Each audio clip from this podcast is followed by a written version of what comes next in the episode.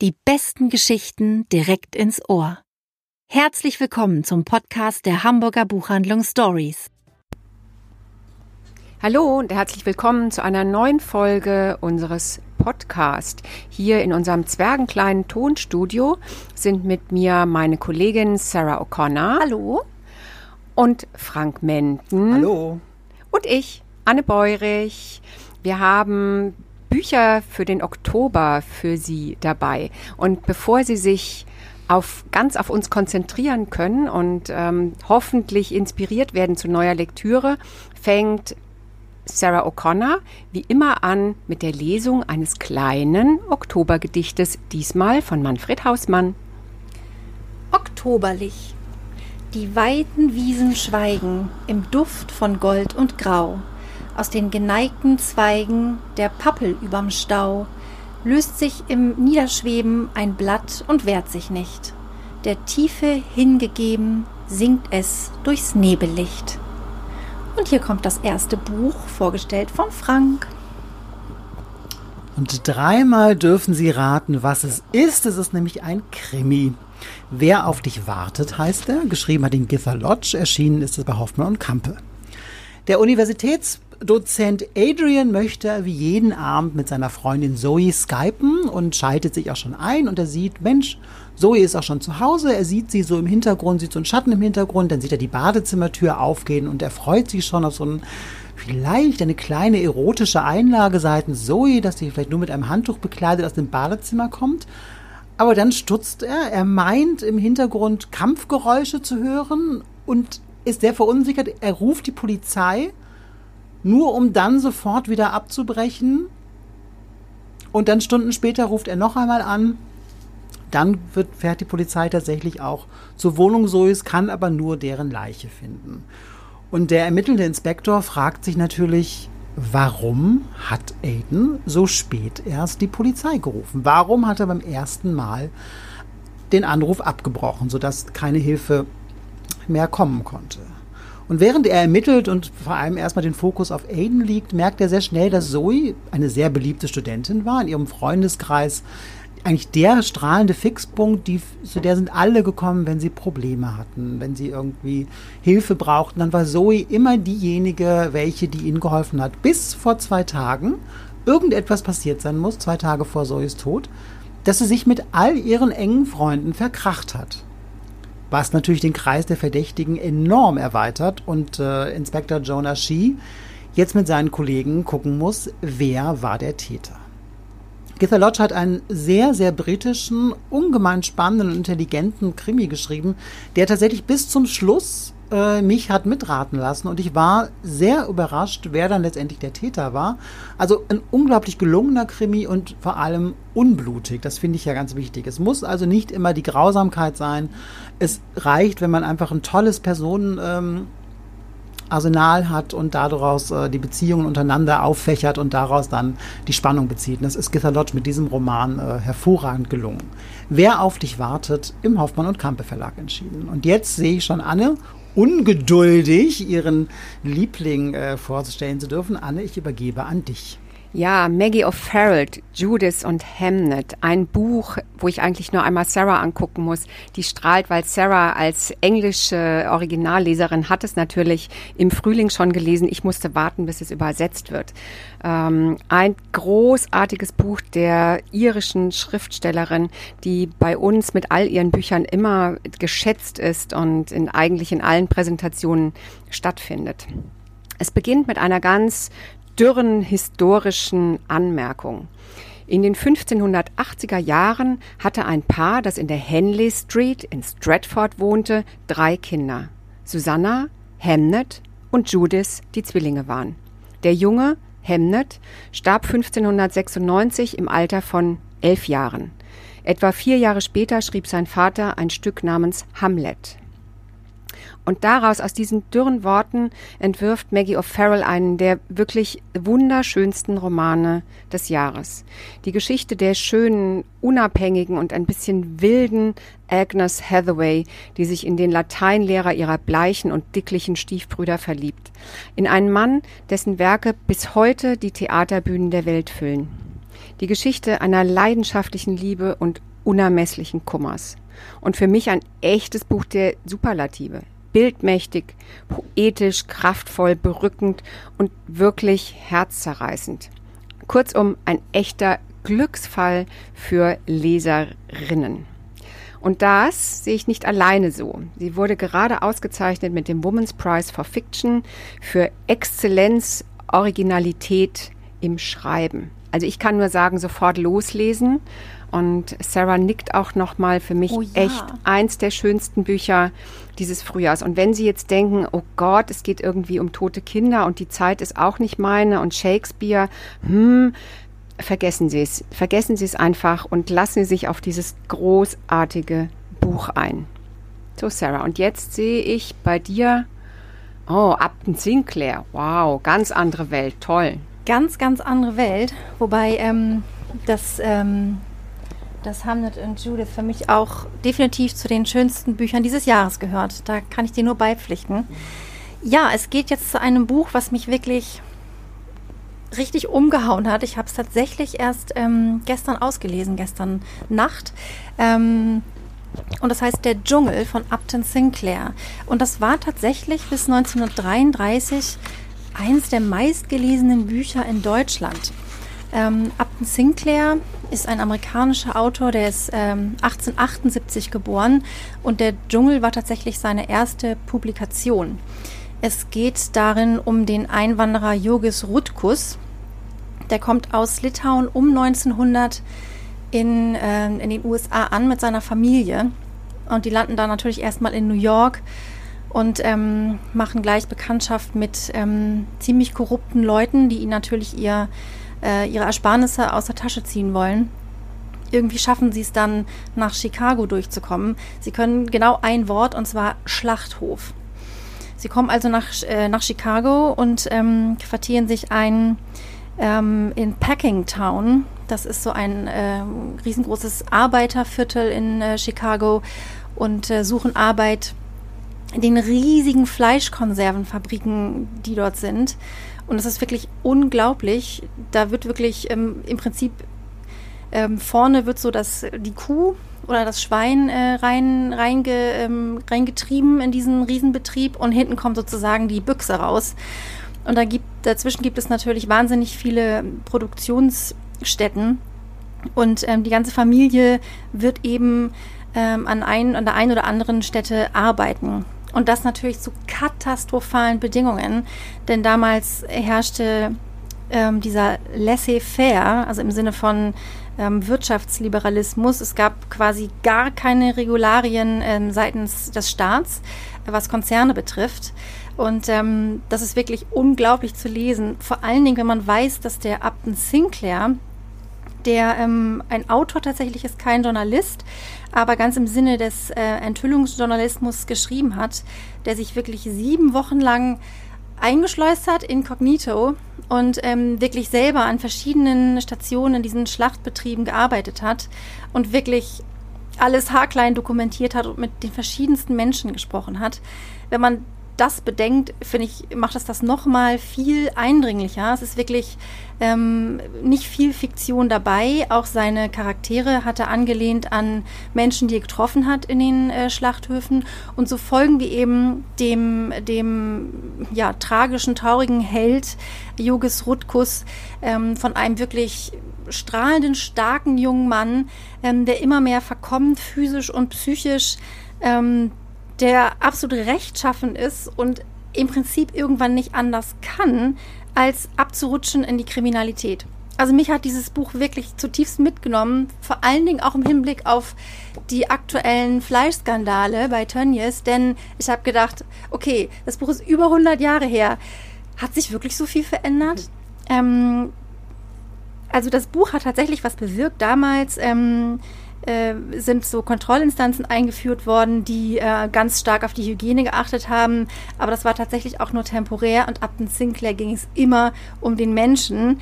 Ähm, der war wirklich ähm, ganz klar, ein ganz klarer Sozialist und auch ein Marxist und ganz klar gegen kapitalistische Ausbeutung. Es ist ein Wahnsinnsbuch. Ich finde, es ist ein absolutes Lesemuss. Ähm, der hat einen Pulitzerpreis bekommen George Bernard Shaw hat ihn vorgeschlagen für den Literaturnobelpreis. Jack London war einer seiner glühendsten Verehrer. Und er hat das Ganze selbst publiziert, weil die Verleger gesagt haben, nee, das ist viel zu heftig. Ähm, ich höre jetzt auf. Ich könnte viel mehr erzählen, aber ich glaube, das wird den Rahmen sprengen. Und ich sehe, Frank hat auch ein ziemlich gut, aus, gut aussehendes Buch da liegen. Ich bin gespannt, was das sein wird. Also hier an Frank. Und ich dachte schon, du meintest mich mit gut aussehend, aber es ist nur mein Buch. Naja, so ist das mit Kolleginnen. Es ist ein New York-Roman und Sie wissen ja, New York-Romane sind ein Muss für mich. Ähm, dieses spielt in 1979. Es ist ein Roman, der dazu noch sehr viele popkulturelle und zeitgeschichtliche Bezüge hat und da kann ja nichts schiefgehen. Mein Vater, John Lennon und das beste Jahr unseres Lebens heißt es. Tom Barbasch hat es geschrieben. Im Kiepenheuer und Witsch Verlag ist es erschienen. Und Michael Schickenberg hat es übersetzt.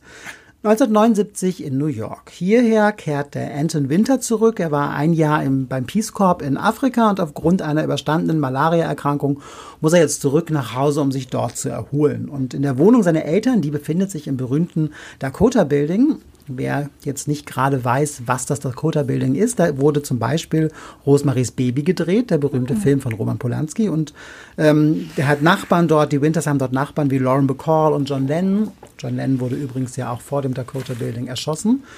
Ähm, und dort soll er wieder zu Kräften kommen. Und er soll seinem Vater, dem berühmten Late-Night-Moderator Buddy Winter, der hat vor laufenden Kameras einen Nervenzusammenbruch erlitten, er soll ihm zu einem Comeback verhelfen, denn Anton hat seitdem er 14 war für und mit seinem Vater gearbeitet. Und das ist die Ausgangslage dieses Romans, der in Bezügen zu Film, Musik, Popkultur schwelgt, ein längst vergangenes New York beschwört und hinter die Kulissen des Showbusiness schaut.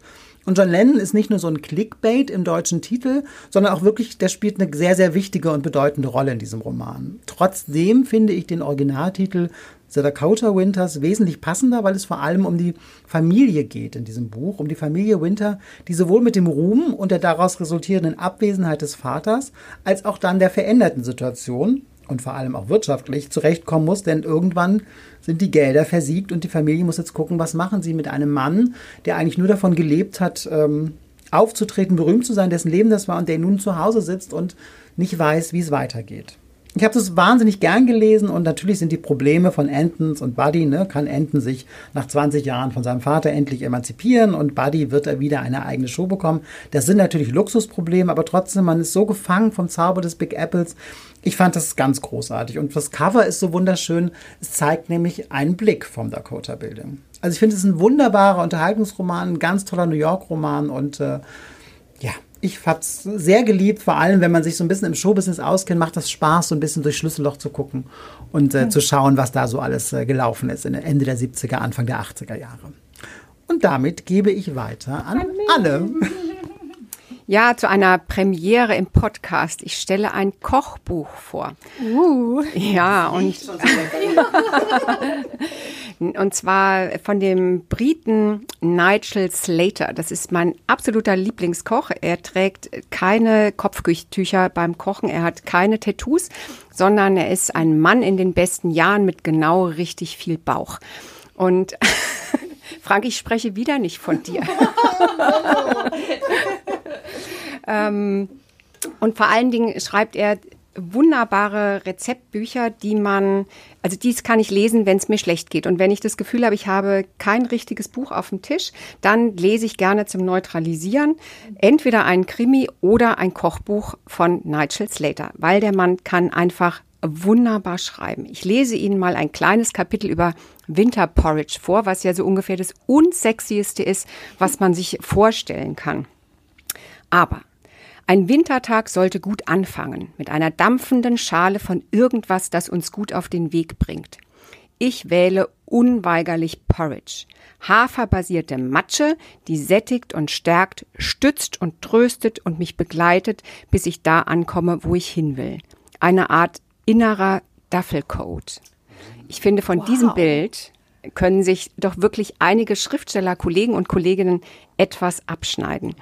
Und so ist dieses Kochbuch geschrieben und das ist wirklich reine Poesie und als wäre das noch nicht genug, sind die Rezepte in diesem Buch, es heißt Green Feast, das habe ich noch gar nicht gesagt, Green Feast und beinhaltet vegetarische Rezepte für den Herbst und für den Winter auch noch absolut simpel und gut nachkochbar und schon beim Lesen der Rezepte kriegt man Hunger und ich probiere das jetzt gleich an Ihnen aus. Also sowas Simples wie rote Beete, Sauerkraut und Dill beschreibt er dann so. Die Süße von Beeten, die Säure von Kraut, die Schärfe von Meerrettich. Ich finde, das hat schon fast was Erotisches. Und ich finde, das war jetzt doch über mich. Warte mal, du hast noch nicht, es kommt jetzt noch ein Dessert. Ähm, es kommt ein Dessert aus so profanen Zutaten wie Cranberries, Trockenfrüchte und Baiser. Das heißt dann bei ihm knusprige Baisers, wolkige Sahne, süße Trockenfrüchte, saure Cranberries. Haben Sie noch Zweifel, ob Sie dem Mann begegnen wollen? Ich nicht. Also, ach so, ja, und es gibt ein wunderbares, es gibt auch noch eine äh, wunderbare Verfilmung seines Lebens, die heißt Toast mit einer grandiosen Helena Bonham Carter und einem kleinen Booklet, wo nochmal 24 Rezepte ähm, sind, wo er über sein Leben, über seine Leidenschaft zum Kochen und wie er dazu gekommen ist, berichtet. Also ein großartiger Doppelpack für kalte und eklige Winterabende. So, und jetzt nochmal Sarah mit Kirsty Gunn. Also ich habe auf jeden Fall Hunger. genau. also es gibt noch ein Buch ähm, am heutigen Podcast und zwar ganz genau von Kirsty Gunn, das heißt Untreuen. Mir ist die Autorin bisher komplett unbekannt gewesen. Ähm, Du kanntest sie? Ich kannte sie. Es gab vor Jahren, wirklich Jahre, Jahrzehnte würde ich, muss ich schon sagen, gibt es ein, gab es eine ganz schmale Novelle im Berlin Verlag, der damals recht neu gegründet war, äh, Regentage, eins meiner absoluten Lieblingsbücher, leider schon lange nicht mehr erhältlich, aber das hat mich so umgehauen damals wow. und ich freue mich sehr, dass jetzt endlich wieder was Neues rauskommt von ihr. Ja, wie schön, dann wird das ja vielleicht auch nochmal ähm, wieder aufgelegt, können dann nur hoffen. Ähm, dieses Buch Untreuen ist auf jeden Fall in der Übersetzung von Uda Strätling erschienen und das ist eine grandiose Übersetzung. Und ich bin wirklich, ich bin so richtig angetan davon. Es sind Geschichten, und ich dachte zuerst, ach ja, Kurzgeschichten, mag ich das eigentlich so gerne? Ja, ich mag es sehr gerne. Und das Tolle ist, dass es tatsächlich auch noch einen roten Faden gibt in diesem Buch, der durch die Geschichten führt. Eigentlich ist es im Prinzip fast so ein bisschen so ein Triptychon. Das ist nämlich unterteilt in drei Abschnitte und die heißen Weggehen, Wegbleiben und Nicht wiederkommen. Und es geht in allen Geschichten um Frauen und um eine Zäsur im Leben dieser Frauen. Und ähm, da gibt es zum Beispiel gleich die erste Geschichte, die heißt, so könnte sie sich die Geschichte erzählen. Da sitzt eine Frau äh, an ihrem Küchentisch und erinnert sich in eine Szene von vor 20 Jahren, als sie mit ihrem Mann am Küchentisch saß und er eine seiner endlosen Litaneien losließ und sie immer nur, mm, aha, oh ja, sagte, mit den Gedanken komplett woanders war ähm, und sich irgendwie total niedergeschlagen fühlte. Und dann ähm, hat sie ihre Kinder in, in den Kindergarten gebracht. Das spielt in Schottland die Geschichte. Und ähm, hat auf dem Nachhauseweg auf dem Marktplatz äh, sieht sie einen Menschenauflauf und geht mal schauen, was da los ist. Und da sieht sie so einen, einen Mönch, der da so ganz ruhig sitzt ähm, auf dem Platz. Äh, sie denkt sich, das könnte ein tibetischer Mönch sein. Und ähm, sie ist ganz, ganz fasziniert und bleibt stehen und, und schaut ihn einfach an. Und dieser Mönch, er schaut mit so einem ganz ähm, halb belustigten und gleichzeitig ganz gelassenen Gesichtsausdruck ähm, auch die Frau an. Und in dem Moment ändert sich etwas für sie. Als sie später zu Hause ist und sich wieder mit ihrem Mann ähm, rumplagt, äh, muss man eigentlich fast sagen, ähm, erzählt dieser ihr, dass der Mönch zum Schlafen in den Wald gegangen ist. Und was macht die Frau? Die macht sich mitten in der Nacht auf den Weg in den Wald auf der Suche nach diesem Mönch den sie absolut nicht vergessen kann, denn er hat etwas in ihr ausgelöst. Vielleicht eine uralte Sehnsucht oder eine Erinnerung an eine ganz andere Zeit in ihrem Leben. Und so läuft sie durch den Wald und es gibt diese wunderbaren Naturbeschreibungen und das, was, was die Natur, dieser, dieser Waldboden unter ihren Füßen mit ihr macht, die Bäume, die Gerüche, die, ein Fuchs, den sie sieht, das ist unglaublich. Und danach ist einfach nichts mehr für sie, wie es war. Und dann gibt es noch eine Geschichte, es gibt natürlich mehrere Geschichten, ähm, aus dem Abschnitt Nicht wiederkommen. Und die heißt Der Wolf auf dem Weg. Und da geht es um eine Frau, die in einem Skigebiet ist mit ihrem Mann und ihren zwei Söhnen. und eigentlich schon sich ganz früh morgens mit dem Auto auf dem Weg weggemacht hat von ihrer Familie, um sich mit einem Liebhaber zu treffen. Und sie ist eigentlich ziemlich fest entschlossen, diese Familie hinter sich zu lassen. Die Söhne sind noch ziemlich klein, die sind so fünf oder sechs. Ähm, und sie hat sich Hals über Kopf verliebt und während dieser Autofahrt denkt sie jetzt drüber nach, wie eigentlich die Konversation mit diesem, mit diesem Liebhaber verlaufen sind, der irgendwie nicht ganz so begeistert wirkte wie sie. Und auch als sie ihn angerufen hat zu einer verabredeten Zeit und sagte, ja, also ich komme dann, war er so, ah, okay, ja, ähm, ja, okay. Äh, das überlegt sie jetzt alles gerade im Auto, bis sie plötzlich einen Wolf mitten auf der Straße stehen sieht. Und auch danach ist nichts mehr für sie, wie es war. Es hört sich jetzt vielleicht alles nicht so spannend an, aber es ist irre gut erzählt. Das ist so, dass ich wirklich dachte, ich, ich, ähm, ich rieche, was da beschrieben wird. Ich, ich, ich fühle die Sachen, die sie beschreibt. Ich, ich sehe diesen Wolf. Ich gucke ihm auch direkt in die Augen. Es hört sich jetzt vielleicht ein bisschen kitschig an, aber es ist einfach wirklich wunder, wunderschön. Ähm, die Autorin ist in Neuseeland geboren und lebt mittlerweile in Schottland. Und äh, nächstes Jahr wird auch auf Deutsch ein weiteres Buch erscheinen, ähm, Carolines Bikini, auf das ich mich schon wahnsinnig freue. Ähm, ich habe es natürlich auch schon in der englischen Ausgabe vorliegen. Also es sei Ihnen sehr ans Herz gelegt, Untreuen von Kirsty Gunn. Und das war's für heute.